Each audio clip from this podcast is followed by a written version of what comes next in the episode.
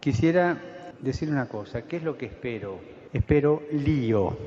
Que acá adentro va a haber lío, va a haber, pero quiero lío en las diócesis. Quiero que se salga afuera.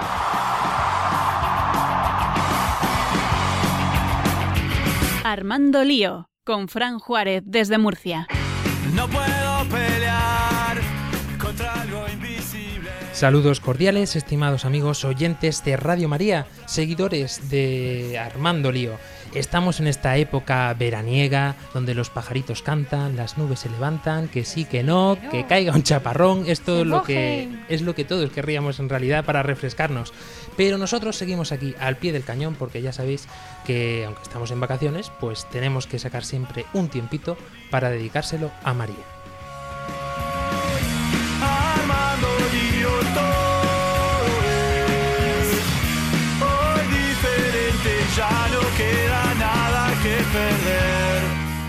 Nos hemos plantado en este estudio que sabéis que tenemos improvisado en medio de estas vacaciones, pues todo el equipo al completo. La impresionante María Ángeles Gallego. Impresionante, ¿dónde? Muy, muy buenas tardes. Y a tu lado, bien cogidita de la mano, tenemos a la grande Ángela Monreal. Muy, muy buenas tardes. Espero que estéis en una piscina. Han cogido el mismo tono para saludar y todo, ¿eh? Qué fuerte, qué Álvaro copiona. Sancho. Hola, muy buenas tardes y nada, una vez más aquí en Armando Lío. Y a tu ladito lo tenemos también muy convertido, de decir, porque ha tenido una experiencia muy fuerte este verano, igual que María Ángeles, que después nos lo contará, nos los contaréis, esperemos. Eh, Fran Almagro. Buenas tardes, una vez más aquí, bienvenidos todos. Y no podemos pasar, ya lo sabéis, si no es acompañados de nuestro gran sacerdote Luis Emilio Pascual. Muy buenas tardes eh, y un- un- una semana más. El calor, como te decía Fran al principio, nos retrae, pero bueno, un vasito de agua, un buen- una buena ducha y si podéis al agua, pues al agua. Decías en el programa anterior que esto del calor venía muy bien porque así perdemos kilos, ¿no? Eh, sí, el problema es que luego lo recuperas porque bebes de más. Pero, en fin.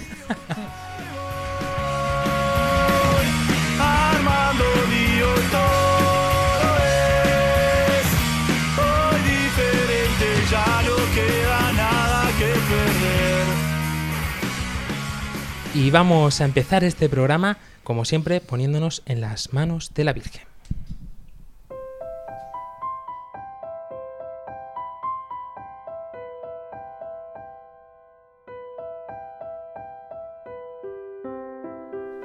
María, orienta nuestra elección de vida. Confórtanos en la hora de la prueba para que, fieles a Dios y- al hombre, recorramos con humilde audacia los caminos misteriosos que tienen las ondas del sonido, para llevar a la mente y al corazón de cada persona el anuncio glorioso de Cristo, Redentor del hombre. María, estrella de la evangelización, camina con nosotros, guía a Radio María y sé su protectora. Amén.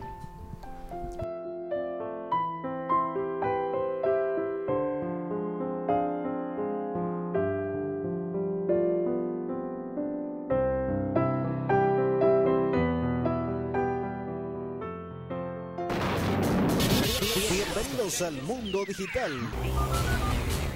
Podéis contactar con nosotros a través de las plataformas de internet, por ejemplo, con nuestro correo electrónico armandolio@radiomaria.es y especialmente en Twitter, que podéis interactuar con nosotros con nuestra cuenta arroba armandolio barra baja rm. Podéis encontrarnos en Facebook y en Google Plus buscando en el buscador Armando Lío.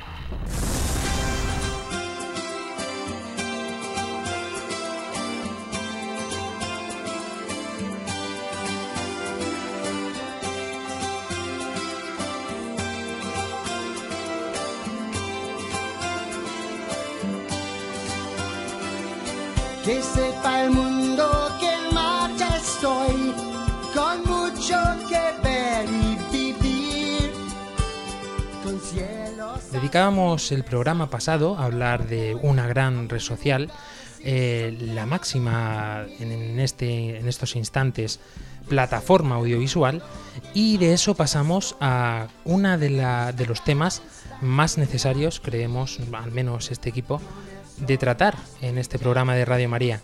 La misión de cada cristiano, la misión de la Iglesia para con cada cristiano y también, por supuesto, los cristianos dentro de la Iglesia para con el mundo. Por eso eh, nos hemos traído hoy al programa a un invitado muy especial que ha vivido una experiencia impresionante este verano y toda su vida, diría yo, que ha sido una experiencia de Jesucristo en su vida. Eso sí me lo afirma con la cabeza en estos instantes, de hecho.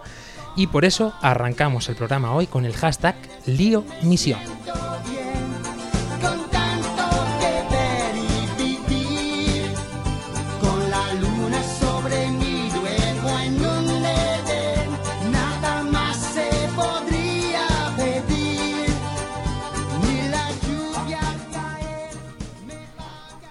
¿Y quién es este invitado? Pues es un joven, es decir, yo un joven sacerdote, a lo mejor no tanto, ahora dirá, no, no, no, no. Eh, él es eh, Galo Coronel, es formador en estos instantes del Seminario Redentoris Mater de Murcia y además profesor de la Universidad Católica San Antonio de Murcia y lleva ya tres años de sacerdote. Bienvenido, Galo. y párroco de Nuestra Señora de Cortes de No Duermas. ¿eh? Y párroco, y se párroco. quejan los feligreses. Bueno, antes de nada, nos gusta siempre presentar a nuestros invitados de una forma un poquito más particular, pero nos gustan que se presenten ellos. ¿Quién es Galo? Bueno, mi nombre es, como ya, ya has dicho, Galo Coronel, soy colombiano. Tengo 38 años y soy el pequeño de una familia numerosa, bastante numerosa. ¿Y cómo es la experiencia de Jesucristo en la vida de Galo? Bueno, la experiencia de Jesucristo en mi vida, pues primero naces en una familia concreta, eh, la experiencia empieza con los padres, ¿no? Eh, la transmisión de la, de la- de la fe como ellos han podido, eh, llevándome a misa los domingos, etc. digamos, la práctica normal, sin excesos, cuando, cuando no se podía ir a misa tampoco pasaba nada, no, eran, no neurotizaban con eso. Em, pero llega un momento en que eso se queda pequeño, ¿no? Y luego pues comienza el periodo de la rebeldía con los padres, que si queréis luego podemos extenderlo más y os hablaré específicamente de, de las, distin- de las distintas etapas de mi vida, ¿no? Eh, pero la misión concreta ya empieza con la familia. Eh, ya muy pequeño, pues cuando tenía alrededor de cuatro años, recuerdo perfectamente, en un entierro que es particular, porque a mí una cosa que me gusta son los entierros, aunque os cueste pensarlo. Eh, me encanta hacerlos porque es un momento especial para anunciar a Cristo. Es un momento en que los corazones están muy sensibilizados. Y yo recuerdo cuando tenía cuatro años en un entierro, fue la primera vez que le dije a mi madre que yo quería ser cura. Vi al cura que celebraba, que además era un cura español, eh, que celebraba y cuando vi cómo celebraba yo dije, yo quiero hacer esto toda la vida. Yo quiero ser como él cuando sea grande. Y bueno, ese fue el primer momento así que yo recuerdo. Eh, luego hubo otro, otro momento importante que fue la muerte de, una tía mía, mi tía Pura, que murió como una santa. Ya tenía yo seis años. Y viéndola morir, eh, rodeada de la familia, eh, llena de hijos, de algunos nietos que ya tenía, de los hermanos, de los sobrinos, allí todos en aquella habitación, viéndola morir, eh, tranquila con su rosario, rezando, para mí aquello también fue algo impactante, que ya me reveló la misión más profunda y más seria que el Señor tenía conmigo, que era ser cristiano. O sea, aquella muerte metió dentro de mi corazón el desear morir de esa forma. Y para morir de esa forma es necesario ser cristiano, si no, mueres maldiciendo, ¿no? Y esos han, sido los dos momentos de la niñez. Luego más adelante, si queréis, os comentaré el periodo de la rebeldía, que algunos habréis pasado, pienso, y luego el de la vocación y el de la misión que hemos hecho en este verano, eh, de dos en dos. Periodo de rebeldía decías que además eh, muchos de los jóvenes que nos escuchan en este programa pues se hallan en esta edad, ¿no? Quizás sea el momento idóneo dentro de la vida del ser humano, ¿no? En el que empieza a descubrir eh, que tiene unas opiniones eh, as- tomadas por sí mismo, adquiridas por su experiencia, y es cuando él mismo empieza a definirse como persona. Y también, por supuesto, surge esta pregunta trascendental que es necesaria dentro del ser humano. Eh, yo puedo afirmar que acabo de salir de hace unos pocos años de ese periodo de rebeldía. Soy la más pequeña de aquí. Y es verdad que es necesario, aunque te encuentres muy sola, muy alejado, es necesario cuestionarse las cosas, porque si no seríamos borregos, si no le estaríamos dando la razón a toda esa gente que dice, es que sois todos borregos, os han comido la cabeza, mentira. O sea, yo he estado alejada de todo esto, yo me he visto sola y yo he visto la necesidad de volver a, de, de ponerme otra vez de cara a Dios y volver a la iglesia. Así que es muy necesario. Y esto mismo supongo que te pasaría a ti, ¿no, Galo? Exactamente, cuando tenía 13 años, 12, 13 años, ese periodo entre los 12 y los 14 años, vamos. Periodo de las mil preguntas, claro, yo veo eh, una familia numerosa, eh, que todos no somos hijos de la misma madre, por las circunstancias, ¿no? Eh, pero veo a una madre que, que está feliz, ¿no? Que sabe estar con su marido, que cuida de los hijos, de los suyos y de los otros, sin ningún problema, claro. La, primera cosa que le viene a un joven con 12, 13, 14 años es, mi padre es una bestia y mi madre es una tonta. Así, sin anestesia. Porque mm, es una edad en donde uno usa de la crueldad de una manera libre, sin filtro. Al menos en mi época, no sé ahora con tantos filtros que ponen, pero en mi época así era, ¿no? Y yo recuerdo que la rebeldía era una rebeldía muy solapada, porque yo, fuera de mi casa, despotricaba de mi familia, no la entendía, somos muchos hermanos, somos 19 hermanos, eh, pero en casa daba el pego de hijo bueno, ¿no? Estudiaba, sacaba buenas notas, eh, le sonreía a mi padre, le sonreía a mi madre, y luego los apuñalaba por la espalda, de cara al público, claro. Y recuerdo que en aquella época, pues, lo único que yo tenía dentro que me resonaba y que me parecía bueno de todo lo que ellos me habían dicho, eh, era solo una cosa. Hijo mío, estudia, sé bueno, sé el mejor. em, y si tienes que hacer lo que sea para ser el mejor, hazlo, pero sé el mejor. Eso me lo repetían muchas veces y eso ha sido el sustrato sobre el cual se ha construido un poco em, el engaño que el demonio me ha hecho. Porque claro, en todo esto era un engaño. Claro, en esto recuerdo que con 14 años me invitaron a unas catequesis. En toda, todas estas cosas estaban dentro de mi cabeza y pululaban, ¿no? Y me hacían estar triste, amargado, eh, viviendo una doble vida, una vida en mi casa y otra vida afuera. Eh, y me invitaron a unas catequesis y unos amigos.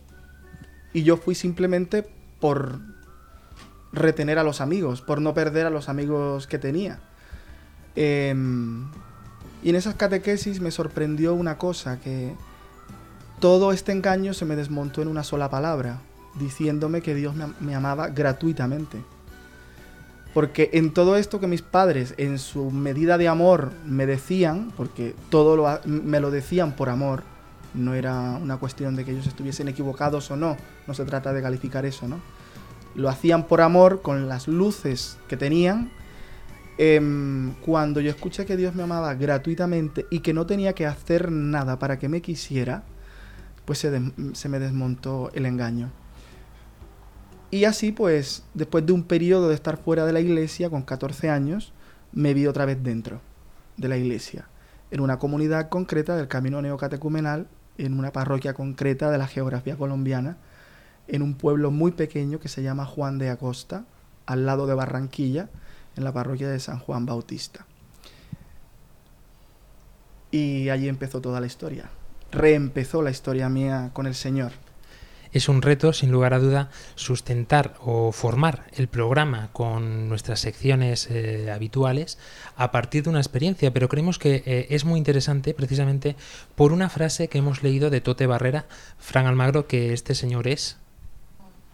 Tote Barrera es un famoso periodista y director de los cursos Alfa en España. Y Tote decía precisamente esta frase, evangelizar empieza con el querigma, el primer anuncio, que Dios te ama y Cristo ha muerto por ti para salvarte, y eso puede cambiar tu vida. Es así realmente, Padre Luis Emilio Pascual, que empieza la misión de todo cristiano. Eh, a ver, la misión de todo cristiano es la misma misión de la iglesia. Un cristiano no tiene otra misión diferente a la de la iglesia. Y la misión de la iglesia es crear un mundo nuevo a través de personas nuevas. Esas personas nuevas no, nu- no nacen exclusivamente de la propia ideología personal o de que yo quiero, porque nos enfrentamos tantas veces al querer y no poder, al querer dar la talla, al tener que hacer las cosas de un determinado modo y luego nos enfrentamos con la debilidad humana cuando el ser humano se exige a sí mismo no encuentra ninguna realidad, nada más que cuando triunfa, y lo normal es que no, no triunfe. Por tanto, el primer, el, el gran anuncio del querisma es un anuncio de un amor gratuito de alguien que ha dado la vida, y te enseñan a amar, a dar la vida amando, es decir, perdiendo para ganar. Como en tantísimos conventos de clausura encontramos, que para subir hay que bajar, para ganar hay que perder para amar hay que entregarse. Es decir, este anuncio de que alguien lo ha hecho por ti gratuitamente, sin conocerte y dándote la posibilidad, cambia la existencia de la persona, porque dice, yo no tengo que dar talla ninguna, tengo que hacer bien las cosas, pero tengo que hacerlas porque yo estoy llamado a hacer las cosas bien y a ser yo el promotor de un cambio en mi propia personalidad y a raíz de ahí a mi alrededor y por tanto participar en una misma misión de la Iglesia, que es un mundo nuevo, donde el amor exista no como una exigencia, sino como un don. Podríamos decir que eh, este tema de este programa eh, tiene una esencia, una es- esencia y un génesis que Fran Almagro y un servidor pudimos experimentar en un instituto de un pueblecito de aquí de Murcia, que fue impresionante, ¿verdad que sí, Fran? Sí, fue impresionante porque fuimos a un instituto de secundaria donde la profesora de religión pues aprovechó esa clase para que nosotros fuésemos a presentar Radio María, en concreto Armando Lío, y yo aproveché para contar mi experiencia y anunciar un poco el Evangelio a estos jóvenes, porque co- como ah, otros habéis vivido, he pasado una juventud en la que eh, viví como si Cristo no, como si Cristo no existiese. Claro, vivir así lleva una serie de consecuencias, en las que buscas el sentido en todo, en el alcohol, en el sexo, etcétera. Y de repente me veo delante de unos jóvenes en este instituto que están buscando exactamente lo mismo que yo. La felicidad. Pues nada, les anunciamos el Evangelio, pero no porque nosotros fuésemos mejores que estos jóvenes, sino porque teníamos un tesoro tan grande que nos habían dado gratis Y una experiencia. y una experiencia que lo único que podíamos hacer era darlo gratis. Yo me salí de allí con una pregunta eh, para mí mismo diciendo, eh, fue una catequesis más para mí que para la que le pudimos dar a estos chicos, ¿verdad? Pero eh, esta pregunta era, ¿qué tendrá tan grande, de especial, de forma humana, por decirlo de alguna forma, eh, el anuncio del Evangelio? Y esta pregunta va sin lugar a duda al padre Luis Emilio Pascual, porque tiene una amplia experiencia con los jóvenes y ha pasado ya mm, por cantidad, infinidad de muchachos. ¿Qué tiene de especial el mensaje que deslumbra tanto a los jóvenes, incluso para los que no quieren escuchar? Bueno, mira, lo tienes claro, Fran. Lo que tiene precisamente de novedad y de, y de importante y de auténticamente valioso es precisamente la realidad de, de Jesucristo, de una persona que ha dado la vida, que ha amado, y cuando esto se anuncia en el corazón de una persona que lo que necesita es amar y sentirse amado y ser feliz, porque como decía Fran, es que todo el mundo busca ser feliz. Cuando tú le anuncias a alguien que la felicidad está en entregar la vida, que la felicidad está en, está en darse, que la felicidad no está en que salgan tus planes y que precisamente en ti se ha dado y lo cuentas de una experiencia del día a día, tiene efecto, lógicamente, porque no hay nadie tonto que busque ser un infeliz y todo el mundo está buscando la felicidad. Tú le estás anunciando que hay una verdad, que hay una realidad, que no es una ficción, ni una idea, ni un sueño. Hoy se dice sueña, busca grandes sueños, busca... No, no, estás hablando de una realidad. Nuestro querido Nacho López, que no puede estar hoy aquí con nosotros, pero nos ha ayudado a preparar este programa, eh, nos hacía una reflexión que a nosotros nos dejó muy impresionados, ¿no? Porque nos decía, tened cuidado cuando hagáis este programa de no caer en, en esta terminología de que parece que todo es muy bonito, todo es muy fácil, todo es maravilloso, esto de anunciar el Evangelio, la misión, y, tiene cierta, cierta mm, verdad en lo que dijo, ¿no? Porque yo me planteaba, por ejemplo, mi vida, y me planteo también la de viendo la de cada uno de vosotros chicos y es impresionante como el señor va actuando y a veces poquito a poquito suave suavecito. Eh, Álvaro Sancho quería preguntarte concretamente a ti eh, de qué manera pues eh, tus planes eh, dentro de la misión que el señor te ha encomendado que creo que la tienes clara no cómo de qué manera te dejas guiar y, y confías en el señor mm, después de haber recibido este querigma igual que lo recibió Galo igual que lo hemos recibido cada uno de nosotros Bueno, pues eso, en deja- dejarse guiar y saber que, que tienes un, un Padre en el cielo que, que no te va a dejar, a- no te va a dejar atrás y, y que eso hay que estar atento todo- todos los días a ver cuál es la misión de que el Señor te llama ese día. Por- porque aunque todos estamos llamados a esta misión de anunciar el Evangelio, que es la misión de todo cristiano, como bien ha dicho el padre Luis Emilio Pascual, luego después el Señor nos, nos requiere para ciertas cosas, para ciertas, podríamos decir, mini misiones o algo así. Eh, Mediaciones. El mediaciones. resto de que cada uno lo haga de un determinado modo es una mediación. Como un padre de familia, como una madre de familia, como hijo en esa casa, como un buen trabajador donde estés haciéndolo, como sacerdote, como consagrado, o simplemente como, como co- recuperando tu consagración desde el día del bautismo. Luego ya son mediaciones, son modos de hacer la misma misión, que es anunciar un amor gratuito al hombre y anunciar la alegría y la felicidad. Pero lo que en ninguno tenemos excusa es que dentro de cada situación que tengamos nosotros, tenemos que cumplir esta misión. Claro, esa misión la tenemos desde el día del bautismo todo cristiano. Y por eso somos reyes, sacerdotes y profetas. Se nos olvida qué significa ser sacerdote, qué significa ser profeta y qué significa ser rey auténticamente desde el día del bautismo. Cuando recuperas eso en tu vida es que, eh, es que dices, merece la pena. ese anhelo de ser santos en el día a día, en, la- en las cosas cotidianas, como diría San José María, escriba de Balaguer, eh, que yo lo veo reflejado muchas veces, pues nuestra compañera Ángela, cuando nos contabas es- estas experiencias con tus compañeras de universidad, ¿no?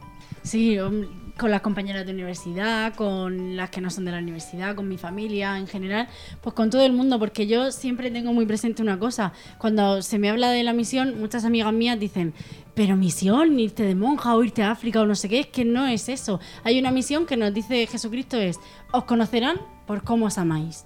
No hay que hacer más, o sea, me refiero, no es necesario ir, a- ir gritando por la calle con un megáfono, ¿eh? Que Dios te quiere gratis. No, es que te vean en tu día a día que puedes ser feliz con, con la, haciendo la voluntad de Dios, saliendo de ti mismo. No, no hay que, es que no es, no es algo imposible para nadie. Como dices, no es ir anunciando con un megáfono, pero como diría un sacerdote al que le tengo mucho cariño, que también, que también puede ser que sea posible que tengamos que salir por las calles con un megáfono anunciando esto, pero el Señor mm, eh, es mm, tan creativo, tan, no sé cómo decirlo, es tan elocuente que nos sorprende de la manera más inesperada en cualquier momento de nuestra vida, a lo mejor cuando estamos en este vacío de no entender qué es lo que pasa, por qué ha sucedido esto, por qué he suspendido estos exámenes, por qué no he podido acceder a la carrera que quiero, por qué me ha dejado mi novio, por qué mi padre le ha venido esta enfermedad. Y precisamente en medio de todo, toda esta vorágine que muchas veces no comprendemos, llega el Señor y te toca el corazón con una luz que te sorprende, ¿no, María Ángeles? Sí, Juan. sí, sí. mm, sí, ¿qué quieres que te cuente? A ver. ¿Cómo te ha sorprendido a ti el Señor eh, eh, eh, en, en cuestión de cuatro meses, no? En cuatro meses el Señor me está sorprendiendo desde toda mi vida. O sea, ya te lo estoy diciendo. Mejor respuesta no hubiese Eh, encontrado. el Señor me sorprende desde que nací en el seno de una familia y yo me creía que era una japonesilla más porque mis padres estuvieron al servicio de la iglesia en Japón evangelizando 11 Aunque años. no tenía los ojos cerrados. Se veía diferente. Se veía diferente. Yo eh, estaba... Están aquí los padres haciendo señas y no entiendo nada. Porque, porque Galo acaba de darse cuenta de quién eres hija. Ah, vale. pues hija de Dios. que no. Pues eso, que desde que nací en el este, pues yo mi vida la he concebido pues al servicio de la iglesia y como el Señor pues ya, como dijo un sacerdote en una homilía, pues ya te va como profetizando cuál va a ser tu vida, ¿no? Y, y yo, sinceramente, me creía una japonesa y cuando veníamos a España yo me sentía súper fuera de lugar, en plan, "Acho, si yo soy japonesa, ¿qué hago aquí? Y en plan así, y allí en Japón las niñas me miraban raro porque en verdad decían, pero muchachos, si tú no eres japonesa. Entonces estaba, el señor me había puesto en esa incertidumbre ya desde bien pequeña de decir, "Mm, ¿cuál es mi sitio?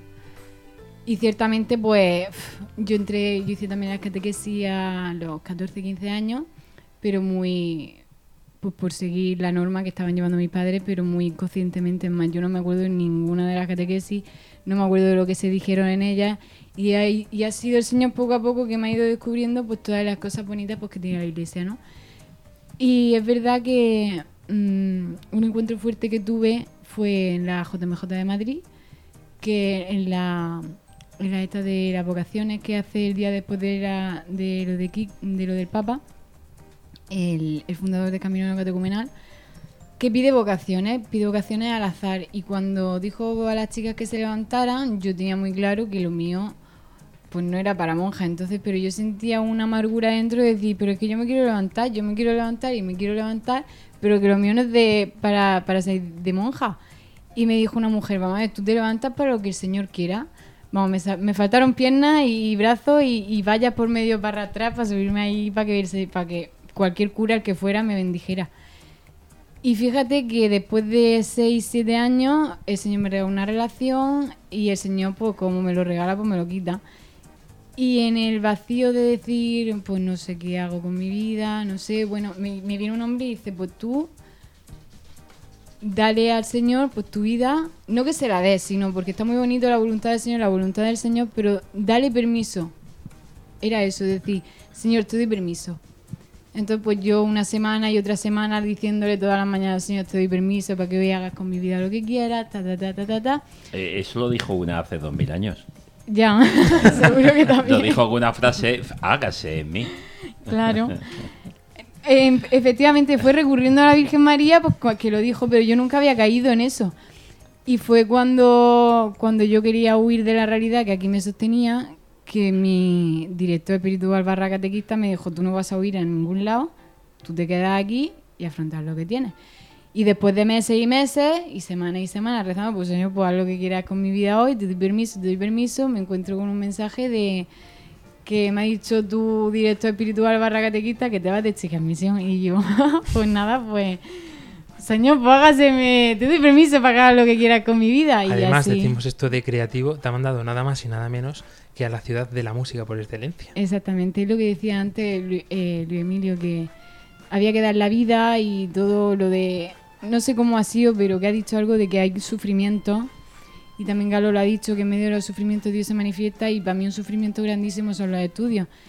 Pero el Señor es súper creativo y todas las veces que me acojo a la oración me dice, me sale una palabra, la última fue, dice, quien da la vida por mí, o sea, quien busca la vida la perderá y quien la pierda la encontrará. Entonces pues digo, mira, pues a, a la pi, los estudios, mi vida, todo, y hasta el día de hoy estoy muy nerviosa porque es una incertidumbre con la que, que no sé qué va a pasar con mi vida y todo. Pues donde al equipo que estaba en Viena, que es donde esperemos encontrarte allí una vez, nos acogió ahora camino de Cracovia del Encuentro Mundial de la Juventud último, nos acogió allí una- un día completo, día y noche, y estuvimos con, con una parroquia visitando toda aquella zona, acompañados por una familia en misión que está allí.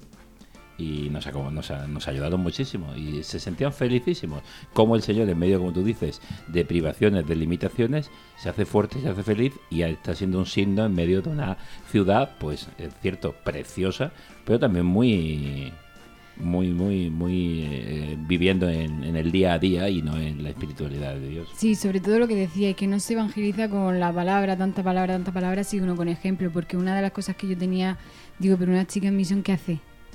¿Va a misa todos los días? Eh, ¿Qué hace?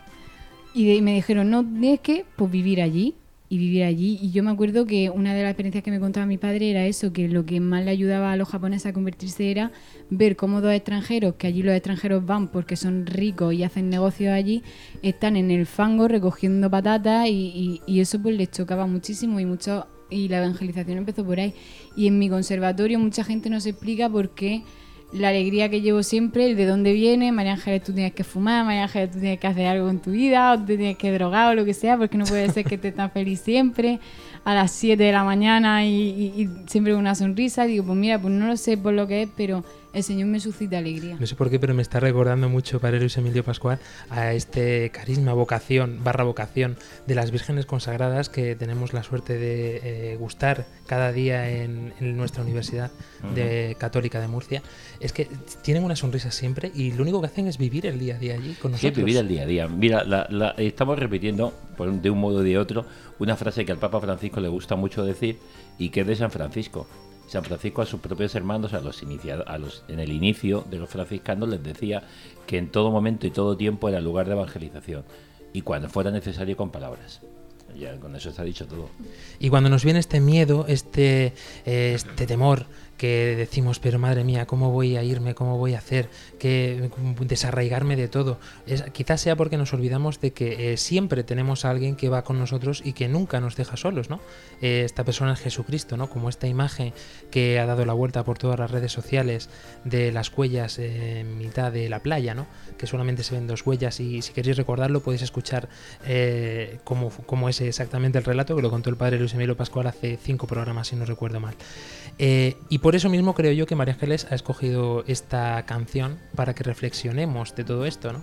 Eh, obviamente, la vuelves a trastocar de sentido. No, porque esta tiene todo su sentido. Le da el sentido, es que menos mal que estáis para corregir. Esta canción no tengo que darle muchas vueltas, o sea, solo leer el principio y dice, ¿por qué te veo en el espejo aunque no estés? Reconozco tu voz, sé que hay algo aquí entre los dos. O sea, es como un, un principio de, de, oye, te estoy llamando a algo, pero no sabes a qué, y sé que reconoces mi voz, pero todavía no te voy a mostrar hasta dónde. Los hits del verano que también se escuchan aquí en Radio María. Porque, porque, porque te veo en el espejo aunque no estés. Reconozco tu voz, sé que hay algo aquí entre los dos. Siento, siento, siento que te conozco de antes de hace tiempo.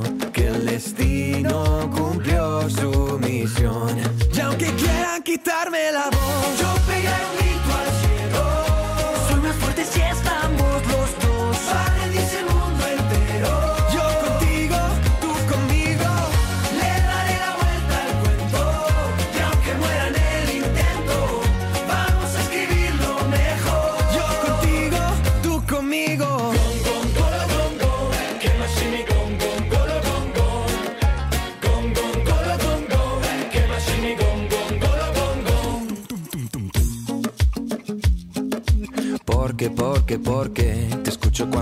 y aunque no estés, eres parte de mí y no quiero verme sin ti. Siento, siento, siento que te conozco de antes de hace tiempo, que el destino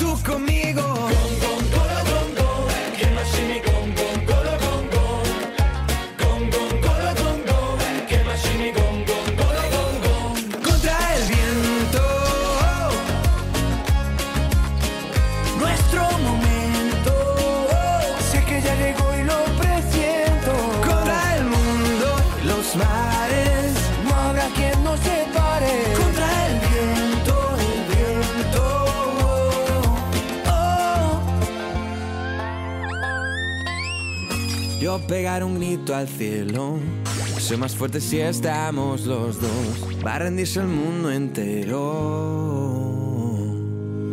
Yo contigo, tú conmigo.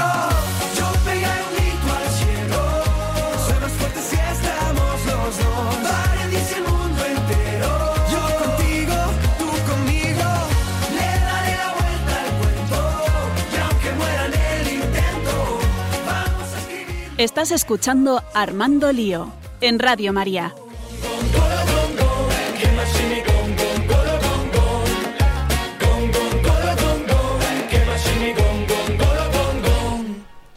Y regresamos aquí a este programa de Armando Lío después de este momento de reflexión para que se asiente cada una de las palabras también que podamos ir calándolas en nuestros corazones.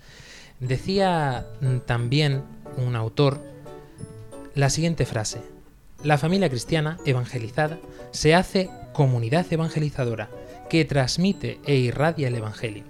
Esta frase del padre Mariano Esteban Caro eh, hace visible un poco la experiencia que acabáis de escuchar, ¿no? Porque todo en la vida de María Ángeles, por ejemplo, eh, yo tengo la certeza de que empezó en su familia, en toda la vida de todos nosotros, ¿no? Pero este anuncio del Evangelio eh, a María Ángeles concretamente se le hizo muy presente em, desde pequeñita, igual que Ángela, ¿no? Cada vez que se ve la multitud de hermanos que tienes, eso ya es una forma de evangelizar impresionante. Igual que una forma de evangelizar tuvo que ser eh, aplastantemente llamativa cuando Galo llega a su familia, llega a sus amigos y le dice que me voy al seminario. Tú has usado una palabra que es justa, ¿no? Aplastante. Bueno, eso es una historia bastante especial porque, bueno, a mí la vocación me surge en un contexto muy concreto. Yo soy médico cirujano y cuando estaba haciendo el MIR de cirugía, em,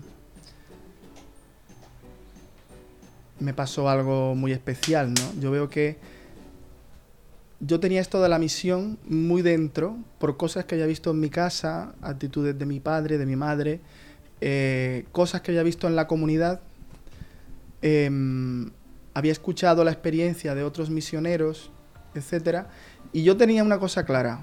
Yo tenía una cosa clara que Dios no me había puesto en la tierra para vegetar, sino para, como habéis dicho todos vosotros, para ofrecer todo mi cuerpo, todo, mi cuerpo entero, y cuando hablo de cuerpo, hablo del cuerpo como lo entiende San Pablo, con carne, alma y espíritu.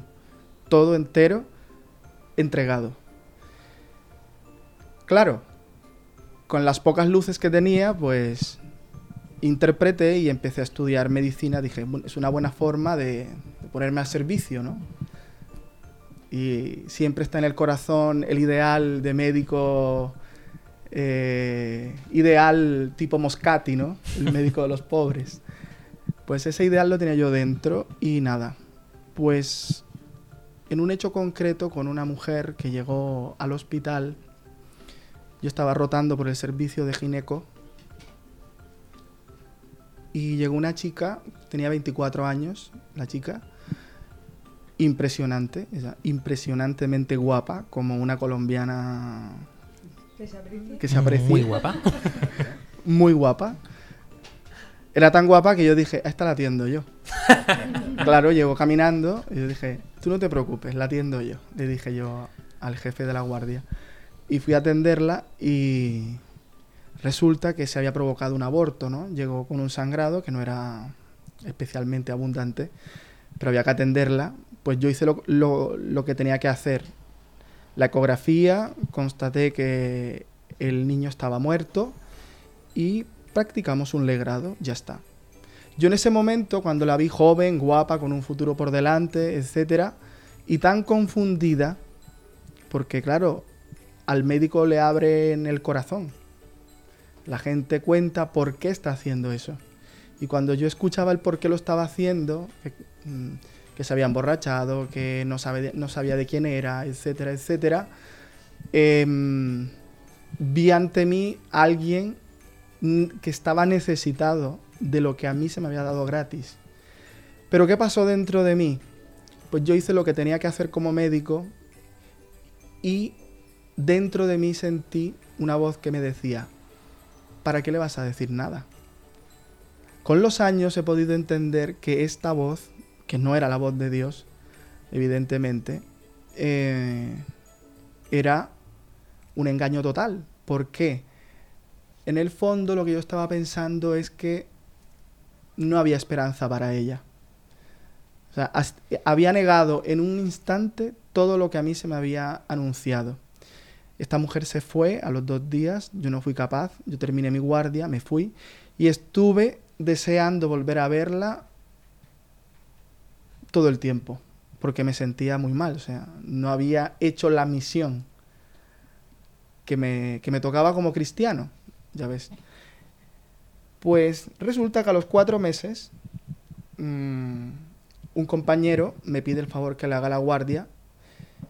Ya yo no estaba rotando por gineco, estaba en, en traumatología, pero tenía que hacerla yo porque yo era el único que había pasado por gineco. O sea, me tocaba a mí hacer esa guardia si él me pedía el favor. Y entonces fui a hacer la guardia y resulta, esto cuatro meses después, resulta que llega la misma chica, igual de guapa, pero esta vez la traían en una camilla, sangrando, impresionante.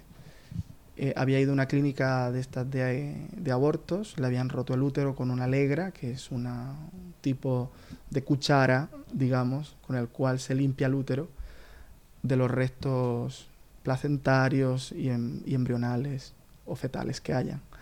Entonces, había que operarla. Cuando la metió el ginecólogo de guardia, el jefe del servicio que estaba ese día de guardia conmigo, dice hay que sacarle el útero. Ese día cumplía la chica 25 años. Era su día, el día de su cumpleaños. Y le dije yo, "Mm, no, no se lo vas a sacar. Porque esta mujer puede cambiar de vida. O sea, se despertó en mí una cosa que hasta el momento no se había despertado, que era el celo por anunciar el Evangelio. Mira cómo tuvo que hacer Dios las cosas, que me tuvo que llevar al límite, un contexto que era mi carrera, llevarme al límite de ver la muerte de una mujer, prácticamente, que gracias a Dios no murió, em, para encender en mí el celo, la valentía, de defenderla, ¿no? Y nada, cosimos el útero, no le sacamos el útero, antibióticos, cuatro semanas de shock, estuvo prácticamente en, en la unidad de cuidados intensivos inconsciente y a las cuatro semanas eh, se despertó y entonces dije, blanco y en botella, Dios tiene una historia con ella y conmigo y ya no me puedo escapar. Y entonces recuerdo que en ese momento de mi vida todo era perfecto. Estaba haciendo lo que yo quería, estaba terminando la especialidad que yo quería, estaba saliendo con la chica que yo quería, ya un año largo. Em, ya había visto algún piso, ya le había dicho a mis padres que pronto me marcharía, etcétera. O sea, todo iba rodado, todo era perfecto. Y yo era feliz, o sea, no, no estaba frustrado ni en una crisis. Pero cuando yo empecé a anunciarle el Evangelio a esta mujer, yo experimenté una felicidad superior a esas felicidades, eh, digamos, compartimentales que habían en mi vida. Era feliz un rato con mi novia, era feliz un rato con los logros académicos, era feliz en un momento con, con una salida, con, era feliz un momento en la comunidad, era feliz en una peregrinación, pero era algo que yo hasta el día de hoy no sé explicar, porque era una felicidad total. Yo pienso que se identificaría con una frase que a mí me encanta de una señora de mi parroquia, que cada vez que entra por la iglesia dice, le dice al Señor, Señor, he venido, que yo soy una pecadora, porque me doy cuenta que as- a ti se te ríen los huesos de alegría cuando yo entro. Pues a mí ese día se me reían los huesos de la alegría que yo tenía, era total, o sea, no era una cuestión y era tenía un sabor a eternidad. Entonces, cuando yo vi eso, cuando yo sentí eso dentro, que lo viví, entendí que yo quería vivir así toda la vida. O sea, tener esta experiencia una y otra vez. Y entonces dije, ¿y si el Señor me llama no a esta misión de ser médico, sino a salvar la vida de la gente, no la vida esta terrenal que al final la gente se muere? Allí entendí una cosa, que por mucho que hagamos los médicos, al final la gente se muere. Y la gente lo que está necesitada es de vida eterna, de una vida que no termina. Y yo vi la vida eterna en la cara de aquella mujer aquel día. Y entendí que me quería dedicar por entero a esto. El Señor me llamó, pues me costó, porque claro, ahí empezó el terremoto de las cosas. Eh, luego tuve una convivencia eh, de inicio de curso que se llaman, al empezar el curso. Y en esa convivencia, recuerdo, se leyó un evangelio que era la transfiguración de San Mateo. Y San Mateo pone una frase que a, mí fue la que me dio ya el último impulso. Levanta- levantaos, no tengáis miedo. Porque claro, cuando yo veía que el Señor me llamaba y lo tenía por dentro y estaba con mi novia y en mi casa y en la carrera terminando y etcétera, etcétera, pues a mí me daba miedo. Yo decía, pero ¿cómo me voy a dejar yo todo esto? Se va a armar aquí la de Troya. No. Al final dije, no, no, no. Pero aquella frase del Evangelio de San Mateo fue decisiva. Entonces me, me levanté como ha dicho Que casualmente, María Ángel, que casualmente después de levantarme el cura me abrió un evangelio al azar y me salió la transfiguración de San Mateo. Fíjate tú. Fíjate tú, pues ya tenemos algo en común. Somos hermanos evangélicos. No, es cierto, como estaba contando Galo, es cierto que los miedos son de- del cambio de vida, porque uno tiene las seguridades de la- del día a día. Y claro, nos han educado desde pequeños a tener las seguridades, a tener todo, a ir asegurándote el final, la vida. A mí me, me hacen mucha gracia los seguros de vida, digo, no son seguros de muerte. Los cobran los demás cuando uno ya no está. Pero es esa situación de que no tenemos todo asegurado, ya nuestra vida está totalmente compartimentada y además está estabilizada. Claro, viene un terremoto, lo cambia todo pero yo cuento cuando cambio, cuando a veces cuento mi vocación, digo que el, el instante es entrar a una habitación que te dicen que hay un banquete preparado maravilloso y tú tienes que darle la luz. Tú no lo estás viendo, no hay luz ninguna, le das a la luz y a partir de ese momento lo descubres. Es darle la luz en ese instante. Y el terremoto se producirá en los demás. En ti no hay terremoto. Yo al menos no lo viví así y yo creo que Galo tampoco. A partir de ese instante el terremoto es para los demás, para ti no lo ves con naturalidad y que el Señor es- está escribiendo y de un modo y no tienes sensación de haber dejado absolutamente nada. terremoto que todos vivimos en algún momento, seguridades que todos percibimos y buscamos muchas veces de forma insaciable en nuestra vida y no hace falta nada más que pararse, decir, eh, aquí estoy María, aquí estoy Señor, para hacer lo que tú quieras y el Señor te va allanando los caminos y te va diciendo, pues para allá, pues para acá, pues de misión con un compañero, ¿a dónde, Fran Almagro? Bueno, nosotros nos tocó en el noroeste de Murcia, porque fuimos de misión de dos en dos, nos envió la iglesia eh, a anunciar el Evangelio sin nada, sin dinero, sin saber dónde íbamos a dormir, sin saber dónde íbamos a comer. Como, como, como, esto no es cosa solamente de, de la, de ese libro que llaman la Biblia. Efectivamente, o sea que el envío que hizo Jesucristo a los apóstoles de dos en dos, sin nada, anunciar el Evangelio, pues lo hemos vivido eh, también Galo y yo este verano. Hemos hecho una experiencia de misión durante cinco días sin nada. Sin nada. Y, y- y- pero ¿qué es lo Pero sin nada, sin nada, sin dinero, sin agua, sin nada. Sin nada. Y el lema era Con una Biblia y el Salterio. Con y el Rosario, evidentemente. Efectivamente, con eso. Y, y- y hemos vivido una experiencia inolvidable, igual que la que vivirían los apóstoles. ¿Por qué lo digo? Porque eh, teníamos un tesoro enorme y la iglesia nos había mandado. Mira, cuando yo iba de camino al sitio donde teníamos que empezar a anunciar el Evangelio, pensaba yo, ¿cómo le voy a decir a un cura? Porque teníamos que ir a todo el mundo, incluidos los curas, las religiosas, etc. ¿Cómo le voy a decir, Dios te quiere? E invitarlo a conversión. Y yo pensaba, ¿y serio cómo le digo esto? Y de repente abrimos un evangelio al azar antes de llegar al sitio y salió el discurso de Jesús con los fariseos, que le preguntan los fariseos, ¿con qué autoridad dices lo que dices? Y así me veía yo, ¿con qué autoridad voy a decirle yo esto a esta gente? Se me abrió, se me, hasta se me abrió la misión, porque iba con la autoridad de Cristo, no era una iniciativa mía. La iglesia me había enviado, me había enviado el Señor y todos por el bautismo estamos enviados a anunciar el Evangelio. De todas las experiencias que me contaste, hay una en particular de un sacerdote que se echó a llorar. No hace falta que digamos parroquia, ni lugar, ni... No hace falta, simplemente decir que, mm, por contar una anécdota de esta misión, llegamos a una parroquia y conforme llegamos se abre la puerta, era el párroco, y le damos la paz, la paz esté contigo. Y, nada, le damos la paz y nos pasa al, a, dice, pasa al despacho. Y mi compañero, que era presbítero, pero no iba vestido de presbítero, empezó a darle su experiencia de cómo el Señor había actuado con él, de su peor momento, etc. Y a mí en ese momento el Señor me inspiró a rezar por este cura y por el pueblo donde estábamos, porque por otro sitio no lo había hecho. Y conforme yo estaba escuchando a mi compañero, de repente le digo al Señor, Señor, te pido que eches los demonios de este pueblo, que eches los demonios de este cura y que le regales tu Espíritu Santo. Y conforme termino de decir Espíritu Santo, el cura empieza a llorar. Y le dice a mi compañero, para, para, por favor, para. Y empieza a llorar. Y nos contó su experiencia. Y era que estaba en una tribulación con unos sufrimientos enormes en su sacerdocio, eh, etcétera, ¿no? Con una crisis vocacional increíble. Pero que el Señor lo ayudó y lo salvó cuando peor estaba. Y nos dijo, y por eso puedo decir que Cristo es Dios. Por eso. Y entonces automáticamente me acuerdo de lo que decía San Pablo. Solo aquel, solo aquel que tiene el Espíritu Santo puede decir que Cristo es Dios. Y nosotros habíamos pedido el Espíritu Santo para ese cura.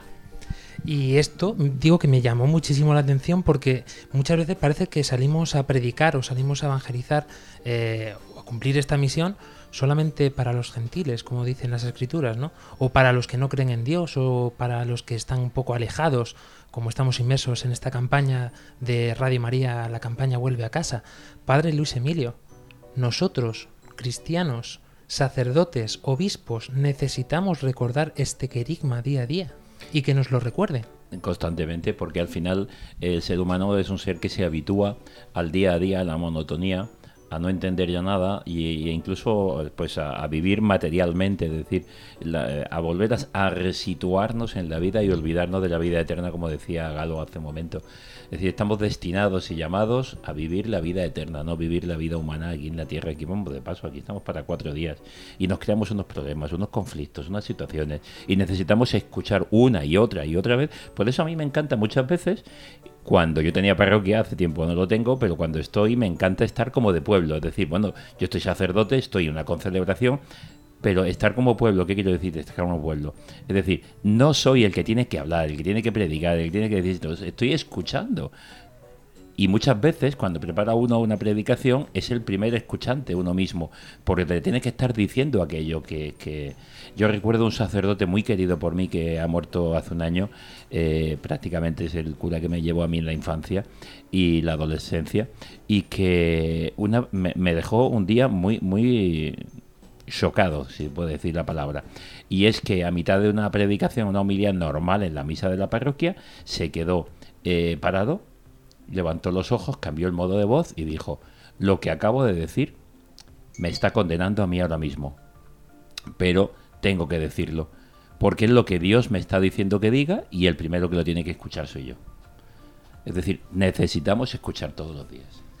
Eso está muy bien porque mm, eh, efectivamente lo- lo- lo- los curas, las religiosas, los religiosos también tienen derecho a estar en crisis, etcétera. Y era muy importante que fuésemos a anunciar el Evangelio a toda esta gente, queridos oyentes, porque eh, ¿qué es lo propio del cristiano? Les decíamos, al final, ¿no? Cu- Cuando le habíamos dado la experiencia del amor de Dios, le preguntamos, ¿qué es lo propio del cristiano? Lo auténtico. ¿Qué es? Algunos nos decía, ¿la humildad? No. Otro, ¿la santidad? No. Y le decíamos, lo dicen los padres de la iglesia. ¿Qué es lo propio? Es el celo. El celo por anunciar el Evangelio. Porque dice el Apocalipsis, ojalá fueseis fríos o calientes, porque a los tibios los vomitaré de mi boca. Es una palabra muy fuerte. Los vomitaré de mi boca. ¿Cuántos religiosos y religiosas y curas que han perdido el celo por anunciar el Evangelio? Una llamada sin lugar a dudas que hoy queremos, eh, de la que hoy, perdón, queremos hacernos eco. Esta llamada que todos tenemos a veces, muchas veces dormida en nuestro interior, eh, acomodados en nuestra parroquia, en nuestras misas de domingo, en nuestros grupos, en nuestras guitarras, en nuestros cantos, eh, y en base a todo esto muchas veces perdemos este celo, que es lo que realmente debería movernos, porque, como diría Joaquín Fernández, ¿sabes cuál es la mejor edad para evangelizar? La que uno tiene. Y el mejor momento, el que el Señor te pone ahora. Por eso nosotros, eh, el próximo día 20, 20. el próximo día 20, domingo de agosto, estaremos en las playas de Guardamar evangelizando de esta forma, saliendo a la calle, levantándonos del sofá y nosotros, dentro de nuestro llamado, armando lío en mitad de la playa, en mitad de estas playas alicantinas, pues para escuchar a todos los que queráis pasear por allí, eh, queráis eh, conocer un poquito más de cerca eh, esta emisora, pero sobre todo todos aquellos que estéis eh, pues un poco olvidadizos de qué ha hecho Dios con vosotros o a lo mejor si no lo conoces es un gran momento para conocer que todas estas experiencias que os estamos contando tienen una esencia, tienen una raíz y es que Jesucristo ha tenido un encuentro con cada uno de nosotros.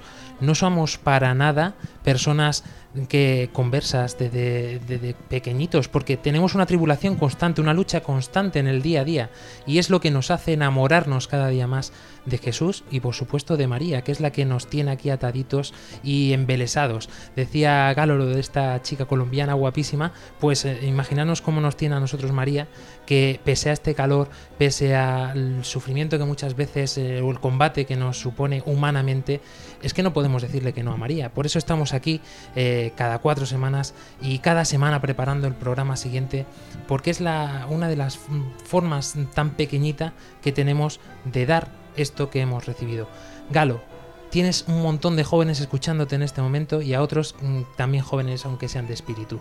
¿Qué les dirías de una forma breve? que no tengan miedo a las crisis, que son estupendísimas. A todo esto eh, de la llamada al principio, después de haberme dejado la iglesia por un tiempo también, un periodo entre los 17 y los 20 años, eh, el Señor me volvió a llamar en una crisis. También es importante, ¿eh?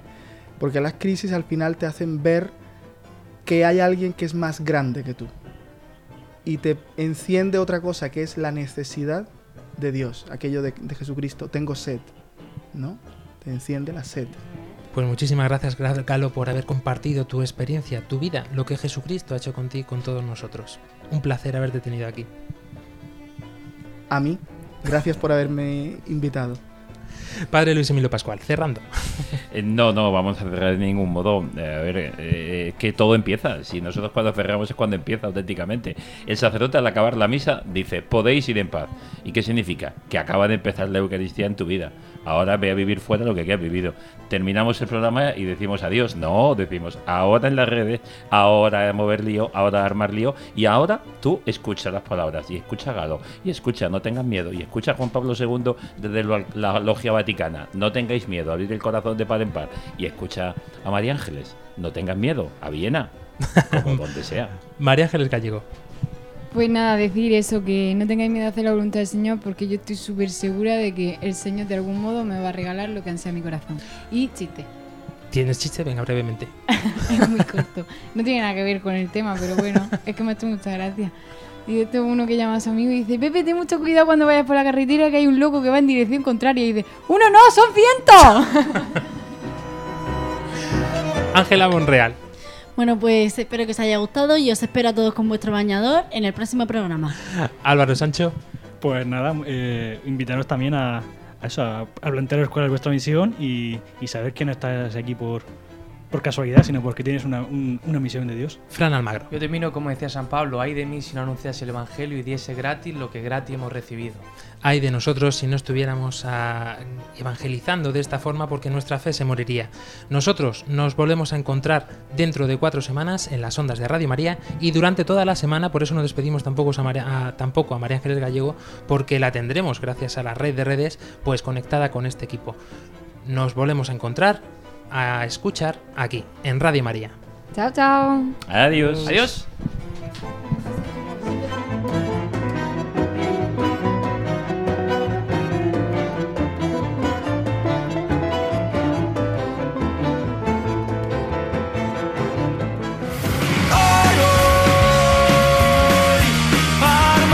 Armando Lío, con Fran Juárez desde Murcia.